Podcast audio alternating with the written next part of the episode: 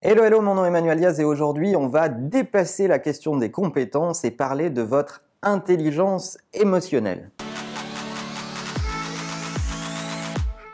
Essayons d'abord de définir ce qu'est l'intelligence émotionnelle appliquée au business. Si on prend une définition stricte, je vous la lis, l'intelligence émotionnelle, c'est la capacité de percevoir de manière pertinente les émotions des autres, les siennes, et comprendre les signaux en général. Donc, à compétence égale, hard skills, comme disent les Américains, l'intelligence émotionnelle est ce qui va faire la différence dans votre capacité à vous comprendre, à comprendre les autres et à aussi comprendre le non-verbal, le non-dit, les signes faibles dans une relation avec les autres. D'ailleurs, une étude récente démontre que 90% de la différence entre un bon leader et un moins bon leader se situe dans la capacité à décrypter les signaux, à, convoquer son intelligence émotionnelle.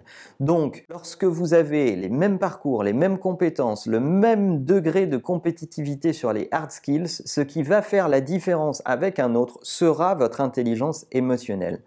Et il se trouve que c'est un sujet particulièrement intéressant parce que si on se dit que c'est ça qui va fabriquer la différence et donc votre compétitivité, votre unicité par rapport à quelqu'un qui a les mêmes compétences que vous, on doit se poser la question comment entretenir, comment fabriquer, comment entraîner son intelligence émotionnelle. Et il se trouve qu'il y a cinq critères, cinq critères qui euh, définissent ce qu'est une bonne intelligence émotionnelle, une bonne pratique de l'intelligence émotionnelle. Le premier, c'est se connaître soi-même, se connaître soi-même et se connaître honnêtement. Savoir quand est-ce qu'on a déconné, savoir quand est-ce qu'on est en train de s'agacer, euh, savoir quand est-ce qu'on fait preuve de mauvaise foi, on en fait tous preuve à un moment ou à un autre.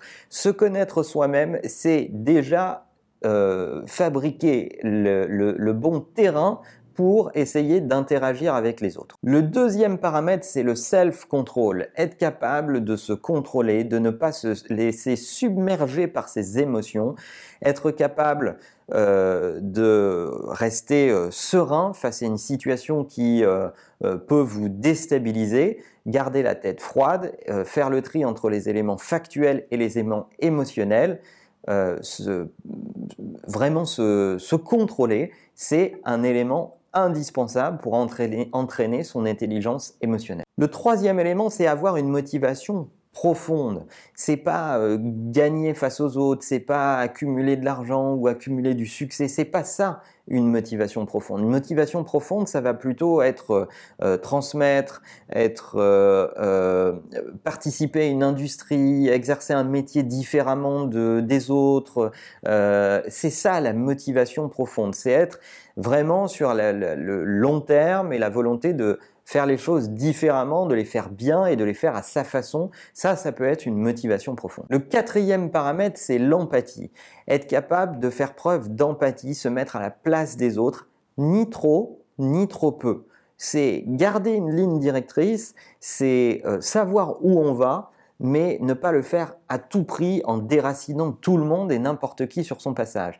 Oui, il faut être capable d'empathie, oui, il faut être capable de comprendre le contexte de quelqu'un à un moment donné pour lui faciliter les choses, euh, faire preuve euh, de, solidarité dans, dans l'épreuve, ça c'est un sujet extrêmement important qui va euh, décupler votre intelligence émotionnelle de façon considérable. Et enfin, le cinquième paramètre, c'est avoir des compétences relationnelles. C'est entretenir ces compétences relationnelles. C'est être capable d'être dans une relation qui est à la fois honnête, qui est à la fois directive, qui est à la fois déterminée, mais qui est aussi euh, respectueuse, qui est aussi euh, euh, empathique, qui euh, est capable de considérer la différence. Et c'est cet équilibre-là qui fera que votre intelligence émotionnelle va véritablement apporter une différence dans vos relations. Alors c'est vrai qu'on parle peu de ce facteur dans l'entreprise, on est plutôt sur les hard skills, on est rarement sur les soft skills, et pour autant je suis un fervent défenseur de cette façon de regarder les choses pas dans une vision euh, idyllique et bisounours des choses. Euh, on ne doit pas euh, ne penser que soft skills et pas aux hard skills. C'est vraiment l'alliance des deux. C'est avoir des compétences, exercer correctement avec suffisamment d'intelligence et relationnelle et émotionnelle pour faire en sorte qu'on ait un impact global très élevé.